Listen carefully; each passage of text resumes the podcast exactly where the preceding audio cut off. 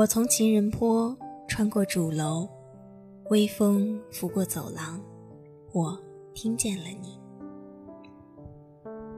我在图书馆，扶椅桌上，阳光透过小窗，我听见了你。我在玉兰路，路过食堂，人潮挤过身旁，我听见了你。流年似水，时光依旧。我在播音室，打开话筒。你在校园里，戴上耳机。于是遇见南农之声，也遇见了你。南农之声与你温暖相伴。雅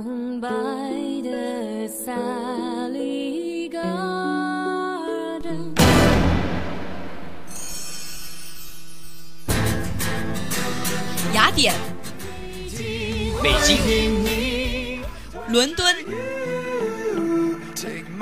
里约，奥运会的圣火冉冉不息，我们对体育的热爱从未消减。这里是老特拉福德球场，小德又一次站在罗德拉沃尔球场。第九记三分，斯蒂芬库里又投进一记三分。Mazy，Mazy，梅西带球，漂亮的马赛回旋，连过三人。博阿滕，博阿滕被过了，贝登诺伊尔，梅西脚怒射，球进了，球进了！中国队再次踏上了奥运会的征程，能否延续伦敦的辉煌，创造的辉煌，创造新的历史？在里约，让我们拭目以待。尤塞因·博尔特再次踏上了百米赛道，能否捍卫王者荣誉？加特林能否延续全年不败？世纪之战，加速度与闪电的比拼，一触即发。先锋先锋，体育。听众朋友们，大家好，欢迎来到本周的先锋体育，我是小波托尼，我是小波木子。新赛季终于开始了，我们漫长的长草期也结束了。好，接下来进入先锋播报环节。北京北京时间十月十八日，今日迎来 NBA 新赛季的揭幕战，克利夫兰骑士队对阵波士顿凯尔特人队。比赛一开始，欧文便抛投命中，帮助凯尔特人取得得分。骑士则在几位新援的帮助下予以回击。第一节比赛进行到六分钟左右，海沃德在一次起跳落地，左脚踝遭遇骨折，直接被弹出了场外之外。此后，骑士则依赖汤普森和史密斯联手打出一波十一比零的领先。首节骑士二十九比十九领先凯尔特人，第二节中段，凯尔特人进攻端突然哑火，骑士队趁机拉大分差，克劳德罚球命中后，骑士以五十四比三十八领先结束上半场。一边惨战，凯尔特人在带领下突然发力，打出一波九比零缩小分差。此后凯尔特人越战越勇，第三节末，斯马特连续强打科沃尔成功夺得八分，帮助凯尔特人反超比分。骑士则依靠罗斯的神奇压哨三分，重新夺回领先。三节战罢，骑士七十二比七十一仅领先一分。最后一节，欧文外线三分连续命中，凯尔特人再次反超比分。此后双方你来我往，比分一直焦灼。最后时刻，詹姆斯福三分命中，帮助骑士稳固领先优势。最后欧文连续投篮不中，骑士一百零九比九十九战胜凯尔特人，取得北京时间十月十八日，卫冕冠军勇士在揭幕战中迎来新赛季首个对手火箭。赛前，勇士全队进行了去年总冠军的颁奖典礼。比赛开局，勇士队的进攻火力相当凶猛。虽然库里早早领到两次犯规下场，但汤普森开局接连命中三记三分，砍下十一分，帮助勇士取得二十二比九的完美开局。不过，暂停归来后的火箭迅速调整状态，回敬一波十五比二的攻势，一举扳平比分。勇士这边，尼克杨一人独中三记三分，帮助勇士保持领先。首节结束，哈登单挑库里命中一记，干拔三分，帮助火箭以三十四比三十五落后勇士一分，进入第二节。四节双方进攻火力仍然不减。勇士这边，尼克杨仍然保持着火热的三分手感，凭借他半场砍下二十分的出色发发挥，勇士七十一比六十二领先火箭，进入下半场。一边再战。手握领先的勇士一直掌控着局面，并大部分时间保持着两位数领先。末段，埃里克·戈登连续冲击篮下两次打成关键球，可惜两次加罚都没能打成。勇士依靠着格林的罚球，以一百一百零一比八十八领先火箭十三分。末节，火箭绝地反击，他们凭借开局一波十五比三的攻势，将分差追至三分，看到了希望。僵持战中，火箭依靠着塔克的罚球完成比分反超。杜兰特最后时刻虽然命中关键投篮，但回放显示已经超时。灰熊主场迎战鹈鹕，灰熊前锋迈克尔·格林开场不久就扭伤脚踝离场，其鹈鹕首节送出创队史纪录的八记盖帽，并凭借考辛斯单节砍下十三分的出色出色表现，以三十四比二十七领先结束首节。次节鹈鹕命中率暴跌，单节只得到十八分，而灰熊则找到手感，康利、小加索尔和埃文斯连续得分，带领灰熊打出一波十四比二的高潮，一举反超了比分。半场战罢。灰熊以五十四比五十二领先，康利和小加索尔在第三节保持良好的进攻手感，帮助灰熊把领先优势扩大到两位数。最后一节，浓眉哥独得十三分，但是灰熊多点开花，康利、小加索尔和布鲁克斯连续得分，帮助灰熊保持两位数领先。最终，灰熊以一百零三比九十一击败鹈鹕，取得了新赛季的开门红。爵士在主场迎来掘金的挑战，首节比赛爵士手感不佳。而掘金凭借第六人巴顿在首节末段独得九分，以三十比二十一领先九分结束首节。两队在第二节打得十分焦灼，爵士的英格尔斯单节拿下十一分，但是掘金的巴顿、约基奇等人连续得分回敬。掘金在半场结束时继续以五十八比四十九领先九分。半场休整之后，爵士凭借戈贝尔和费。斯在内线连续得分，第在第三节结束时把分差缩小到仅剩四分。最后一节替补上场的伯克斯和乔约翰逊突然爆发，最终爵士以一百零六比九十六逆转掘金。接下来进入本周的先锋热点。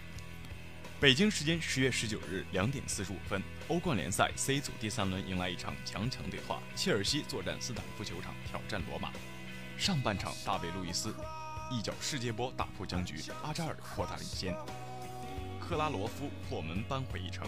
一边再战，哲科梅梅开二度逆转比分，阿扎尔再度进球扳平，最终全场战罢。两队在一场进球大战后，三比三握手言和，各取一分。此役过后，切尔西两胜一平积七分，位居 C 组头名；罗马一胜两平积五分，紧随其后。北京时间十九日凌晨两点四十五分，一七到一八赛季欧冠联赛 B 组第三轮的一场大战在慕尼黑安联球场正式打响。拜仁慕尼黑三比零完完胜凯尔特人。上半场穆勒补射先拔头筹，基尔西帮助拜仁扩大领先优势。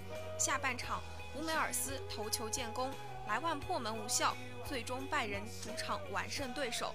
目前暂积六分，排名小组第二。北京时间十月十九日两点四十五分，欧冠联赛小组赛 D 组第三轮，尤文图斯主场迎战葡萄牙体育。上半场，桑德罗不慎自摆乌龙，随后皮亚尼奇任意球直接破门，将比分扳平。下半场，曼朱基奇头球破门，将比分反超。最终全场比赛结束，尤文图斯主场二比一战胜到访的葡萄牙体育。接下来进入本周的先锋砍球环节。今天给大家聊一聊东部的赛事情况。我们知道，在2010年詹姆斯·切韦德一起聚首迈阿密之后，人们便对热火三巨头有着极高的期望，而他们也不负众望，在四年的时间里，四度杀进总决赛，并拿取并夺取了两个总冠军。而这四年时间也可能是很多人的美好回忆。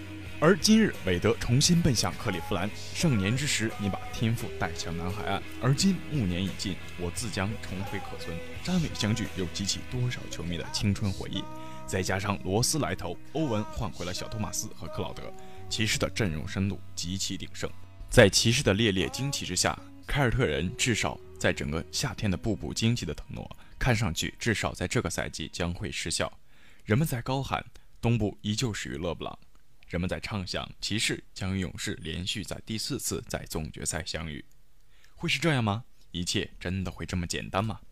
也许是，但生活的经验告诉我们，一切过程都不会那么简单，任何想当然都将在眼前破碎。我并没有故弄玄虚，我也并不是说詹姆斯会失去他在东部的王座，我只是相信，在漫长的常规赛里，进程会复杂的多，因为我猜测骑士的开局将相当不顺利。是的，小托马斯需要时间伤愈，詹姆斯因为怀伤缺席了季前赛，但他们的开局会比我们想象的更不顺利，他们会经历漫长的磨合期。在这个时期里，媒体会鼓噪声势，球迷会慌张和自我怀疑，骑士会被迫做出正确的调整，这都需要时间。当主教练泰伦卢排出了罗斯、韦德、詹姆斯、克劳德、乐福这个首发阵容，把首发阵容里换掉了三个人，就注定了他们的开局不会太顺。